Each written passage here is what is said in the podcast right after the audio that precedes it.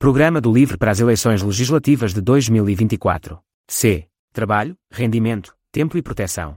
Social. A luta pela proteção laboral e condições de vida dignas permitiram conquistas fundamentais no século XX, como a regulação do horário de trabalho e salário mínimo, reconhecimento do direito ao descanso semanal e gozo de período de férias, proteção financeira em caso de desemprego, parentalidade, doença ou incapacidade, invalidez, reforma ou velhice, ou a garantia de acesso a um patamar mínimo de segurança económica por via do rendimento social de inserção. No entanto, estas conquistas continuam a não ser acessíveis a todas as pessoas. A persistência de vínculos laborais precários, como os falsos recibos verdes, bolsas de investigação e contratos temporários, a realidade largamente ignorada das situações de trabalho sem vínculo, com destaque para o trabalho sazonal, ou recurso abusivo a estágios profissionais e outras medidas de apoio à empregabilidade para colmatar necessidades de trabalho efetivas e continuadas, constituem claras violações destes direitos. Acresce que estas formas de trabalho precário afetam particularmente imigrantes, minorias étnico-raciais, mulheres, pessoas com deficiência, pessoas mais, trabalhadores com menos qualificações e jovens. A estas juntam-se outras barreiras, como as dificuldades de acesso ao mercado de trabalho, oportunidades desiguais de progressão profissional, desigualdades de remuneração por trabalho equivalente ou, ainda, a realidade de quem escolhe ou se vê forçada a abandonar o mercado de trabalho formal para prestar cuidados a familiares, que se constituem como fatores de risco acrescido de pobreza ou exclusão social. Por outro lado, urge preparar, desde já, a resposta aos desafios do século XXI, com uma transição para um novo paradigma de trabalho, rendimento e proteção social, que permita responder a transformações em curso como o impacto da tecnologia e automação no mercado laboral, a necessidade de diversificação das fontes de financiamento da segurança social assegurando a sua sustentabilidade. De igual importância é a luta por uma vida digna que não gira em torno do trabalho, permitindo uma efetiva conciliação trabalho-família e o acesso a tempos de lazer e de descanso, a qual a semana de quatro dias de trabalho, medida do livre com resultados intermédios favoráveis, procura responder. Mais tempo livre também permite às pessoas investir em atividades de reforço de competências pessoais e profissionais, sem as quais não é possível construir uma sociedade mais rica, qualificada e ajustada aos desafios do século XXI. Queremos, pois, superar o emprego como aspecto central das nossas vidas em detrimento do tempo livre e de outras formas de trabalho como voluntário, familiar e comunitário. Por tudo isto, o LIVRE defende um pacto nacional para o trabalho, rendimento e proteção social que permita corrigir desigualdades no presente e construir as bases para uma sociedade de futuro que possibilite o acesso a uma proteção laboral e de rendimento que não deixe ninguém para trás, ao mesmo tempo que aposta no acesso a bens cada vez mais escassos e valiosos, como o tempo, a segurança e a estabilidade. Por isso defendemos 1. Um, tirar Portugal da armadilha dos salários baixos, aumentando os rendimentos, através de um compromisso de subida do salário mínimo nacional ao longo da legislatura até aos 1.150 euros, em 2027, permitindo assim reforçar o valor do trabalho enquanto componente produtiva fundamental para a economia, e definindo metas para o rácio do SMN em relação ao PIB per capita ou ao salário médio, estabelecendo uma estratégia de concertação nacional para a valorização salarial, nos vários níveis da escala de rendimentos, com particular ênfase nos salários médios e para os rendimentos do trabalho. Qualificado, através, também, de uma indexação à inflação e a métricas de produtividade. É também urgente regular as diferenças salariais dentro da mesma entidade, estabelecendo um limite máximo para o rácio entre o salário mais baixo e o salário mais alto em cada empresa, organização ou ramo de atividade. 2. Promover uma maior e mais justa distribuição da riqueza, através de uma revisão das taxas. Escalões de IRS, da atualização do valor de referência do mínimo de existência e da dedução específica, garantindo que não há um agravamento fiscal indireto pelo facto de a inflação não ser incorporada nos limites dos escalões e deduções das famílias aumentar a progressividade do IRS e a capacidade redistributiva e de redução das desigualdades deste imposto, rever a taxa adicional de solidariedade e os limites a que se aplica, aumentando o contributo dos que têm rendimentos mais elevados e milionários, de forma a permitir baixar a contribuição dos rendimentos médios, garantindo uma maior justiça fiscal. 3. Incentivar a compensação adicional dos trabalhadores pelas empresas que geram lucros não reinvestidos, majorando a dedução em sede de IRC relativa às gratificações de balanço e isentando de IRS os montantes atribuídos aos trabalhadores a título de participação nos lucros das empresas, até ao valor de uma remuneração média mensal e com o limite de 5 vezes a RMMG. Estes rendimentos não estão sujeitos a englobamento para determinação da taxa aplicável aos restantes rendimentos. 4. Promover a simplificação fiscal através da revisão de regulamentos, limites e exceções, bem, como das obrigações declarativas perante a autoridade tributária, nomeadamente através de uma maior integração das informações prestadas pelos contribuintes. 5. Combater a precariedade e o abuso pelas entidades empregadoras. Ao reforçar a capacidade da autoridade para as condições do trabalho, com recursos técnicos, legais e humanos, para fiscalizar as condições laborais nos setores público e privado, assim como para fiscalizar a efetividade do tempo prestado de trabalho, prevenindo abusos sobre trabalhadores decorrente do seu registro por plataformas ou meios digitais. Erradicar os estágios não remunerados ou pagos abaixo do salário mínimo, os falsos Recibos verdes, os falsos estágios e o falso trabalho independente. Regular o recurso abusivo ao trabalho temporário, restringir os contratos a prazo a funções comprovadamente temporárias e ao trabalho suplementar. Facilitar a trabalhadores o acesso à informação sobre o assédio moral em contexto de trabalho por forma a evitar e punir comportamentos inapropriados. Regular os anúncios de emprego para garantir um mercado de trabalho mais transparente e com menos fricções e fraudes, nomeadamente obrigando os anúncios de emprego a apresentar uma remuneração mínima associada ao cargo. 6. Aumentar o tempo disponível para todas as pessoas. Pela continuação da experiência da semana de quatro dias de trabalho no setor privado e na administração pública, promovendo a inclusão da semana de quatro dias na contratação coletiva e nos acordos de empresa, trabalhando para uma experiência a nível nacional de um período de semanas de quatro dias, à semelhança do que fez a cidade de Valência em Espanha. Atingir 30 horas semanais e 30 dias de férias anuais até 2030, através da implementação imediata das 35 horas semanais de trabalho e dos 25 dias de férias e planeando progressivamente a redução do tempo de trabalho e aumentando os dias de férias. Pelo não aumento da idade mínima de reforma, com planeamento para a sua redução. Diminuindo o tempo de resposta ao pedido de reforma.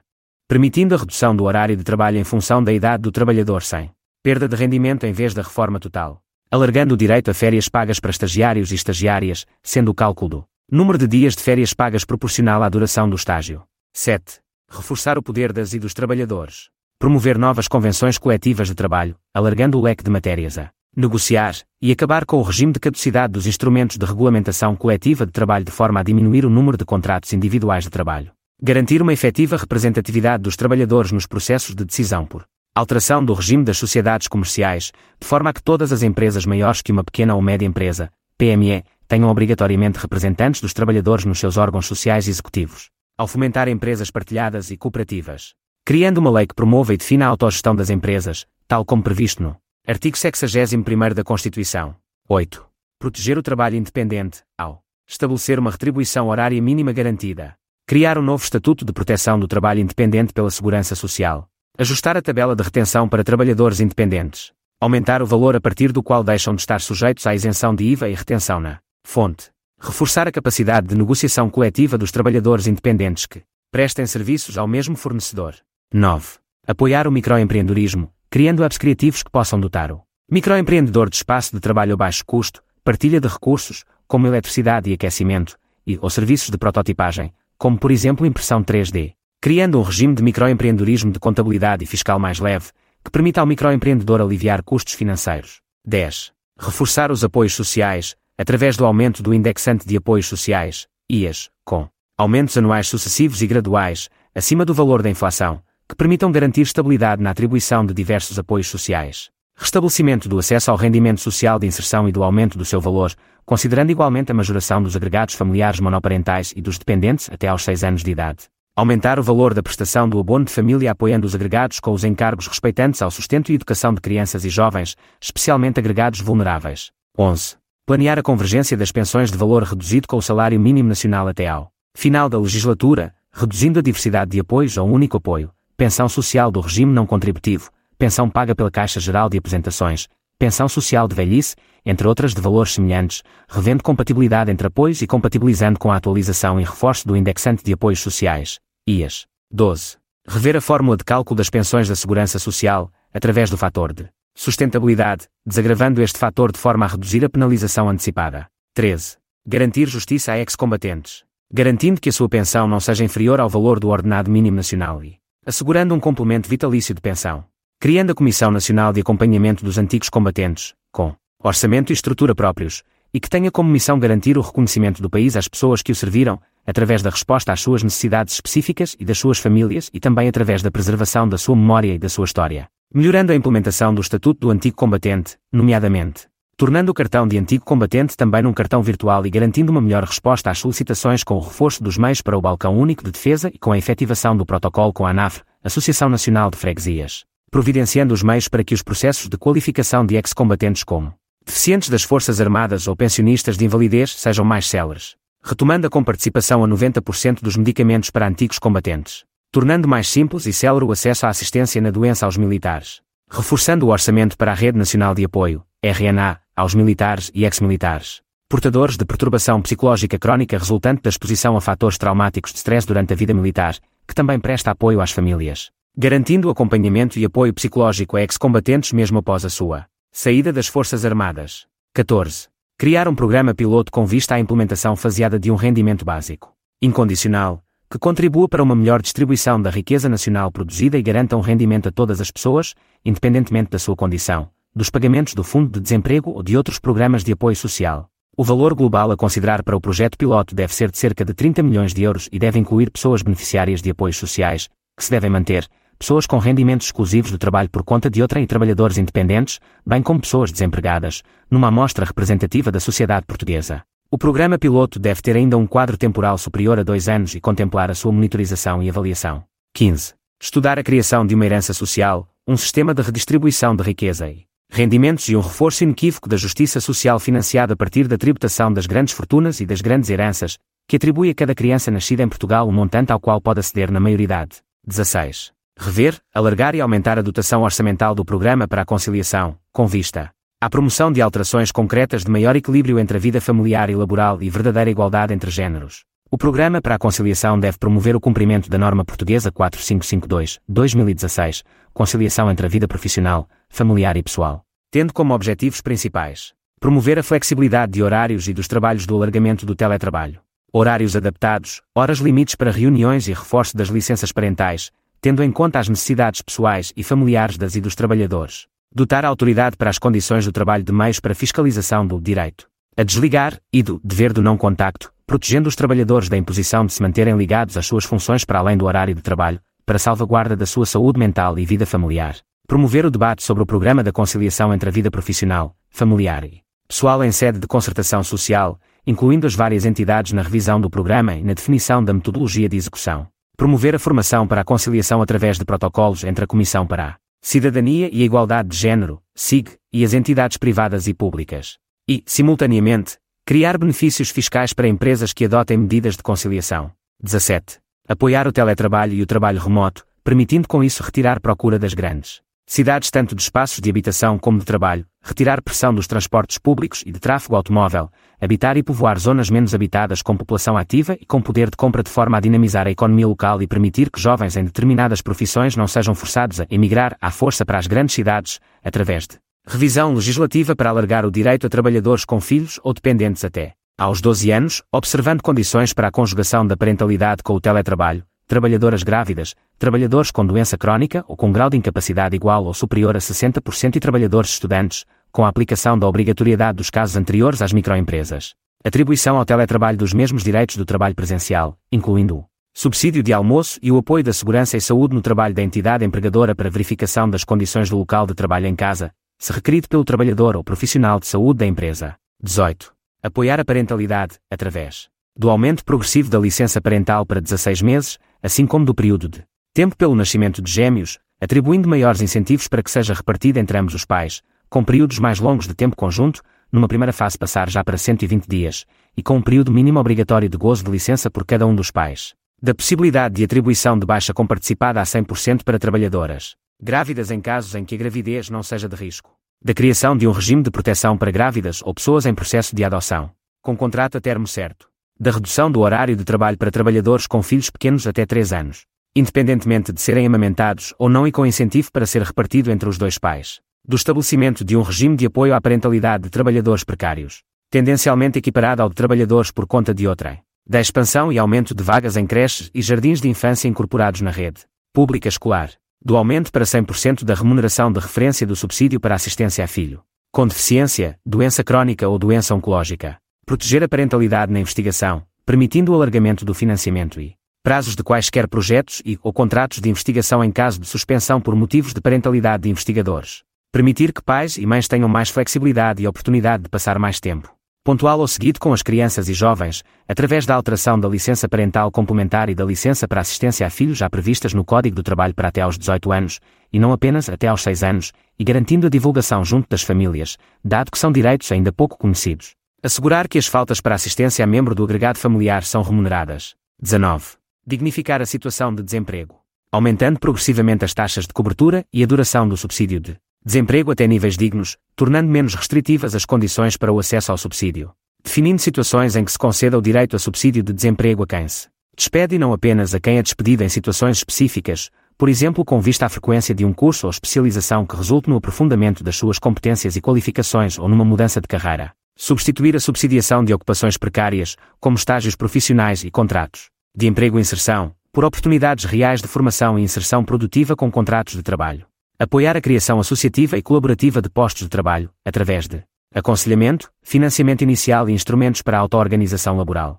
Atribuição automática do subsídio de desemprego em casos de resolução e suspensão de contratos de trabalho com justa causa pelo trabalhador devido a salários em atraso, alargando o prazo para submissão do processo na Autoridade para as Condições do Trabalho, ACT, e na Segurança Social. Reforçar os recursos técnicos e humanos do Instituto do Emprego e Formação Profissional, para um trabalho pessoalizado em situações de desemprego e de ciclos de formação crónicos. 20. Alargar o Sistema Nacional de Qualificações na área da formação contínua através de protocolos com instituições de ensino superior universitário e politécnico com vista à valorização profissional em todos os setores dos serviços e indústria, com o objetivo de introduzir métodos de trabalho atualizados, mais produtivos, mais seguros e que garantam a realização profissional e pessoal dos trabalhadores. 21. Criar um programa de formação empresarial, focado na capacitação em gestão executiva e intermédia dos quadros técnicos e dirigentes das empresas. Os baixos níveis de formação no tecido empresarial português são um dos principais entraves à modernização da economia. A construção de uma economia de alto valor acrescentado depende da formação contínua e qualificação dos recursos humanos nas áreas administrativa e de gestão. Simultaneamente, é necessária a criação de um índice de formação da empresa, baseado no número de horas de formação certificada e na progressão das qualificações médias dos seus quadros. Este indicador deverá ser público e usado como fator de majoração na avaliação de candidaturas a projetos financiados por capitais públicos. 22. Preparar as mudanças no mundo do trabalho, através da criação de um sistema público de formação pós-laboral que permita a empresas e trabalhadores ganharem novas competências, do fomento da requalificação dos trabalhadores das empresas, nomeadamente, melhorando a divulgação de projetos e oportunidades deste tipo e facilitando ou incentivando a sua adesão por parte das próprias empresas, de programas de apoio à digitalização e melhoria da eficiência e capacidade produtiva das empresas, acompanhados de programas de valorização dos recursos humanos a médio prazo, priorizando também objetivos relacionados com as condições de trabalho e autonomia, e com a realização profissional das e dos trabalhadores, da criação de uma taxa ou contribuição de caráter extraordinário ou suplementar aplicada às organizações e empresas que despeçam ou extingam postos de trabalho, por introdução de automação e que recorram a software baseado na aprendizagem automática e modulação de contexto por dados para este fim, ou com uma assinalável desproporção entre número de trabalhadores e lucro realizado, no caso de empresas tecnológicas, por exemplo. 23. Criar o Estatuto do Doente Crónico, uma iniciativa abrangente com o envolvimento das associações de doentes, que institua critérios abrangentes na prevenção, diagnóstico, tratamento e reabilitação de pessoas com doenças crónicas e ou incapacitantes, visando mitigar a incapacidade precoce e a redução da esperança de vida associadas às doenças crónicas e condições de saúde incapacitantes. Este estatuto incluirá definições claras das doenças crónicas e ou incapacitantes, níveis de gravidade e apoios específicos para as necessidades de cada patologia. Além disso, será realizada uma análise abrangente das necessidades das pessoas com doenças crónicas ou incapacitantes em todas as fases da vida, incluindo considerações laborais e escolares para promover a inclusão no ambiente profissional e escolar. 24. Assegurar 6 dias, ou 48 horas, anuais de licença para saúde, que forneçam uma margem razoável para lidar com questões de saúde física e mental, pagos pela entidade empregadora, sem necessidade de justificação de ausência do posto de trabalho ou apresentação de qualquer comprovativo médico. A pessoa que faltar terá o dever de informar a entidade empregadora e pode fazê-lo até um máximo de três dias seguidos, após os quais deverá ser pedida baixa de acordo com o modelo já existente. 25.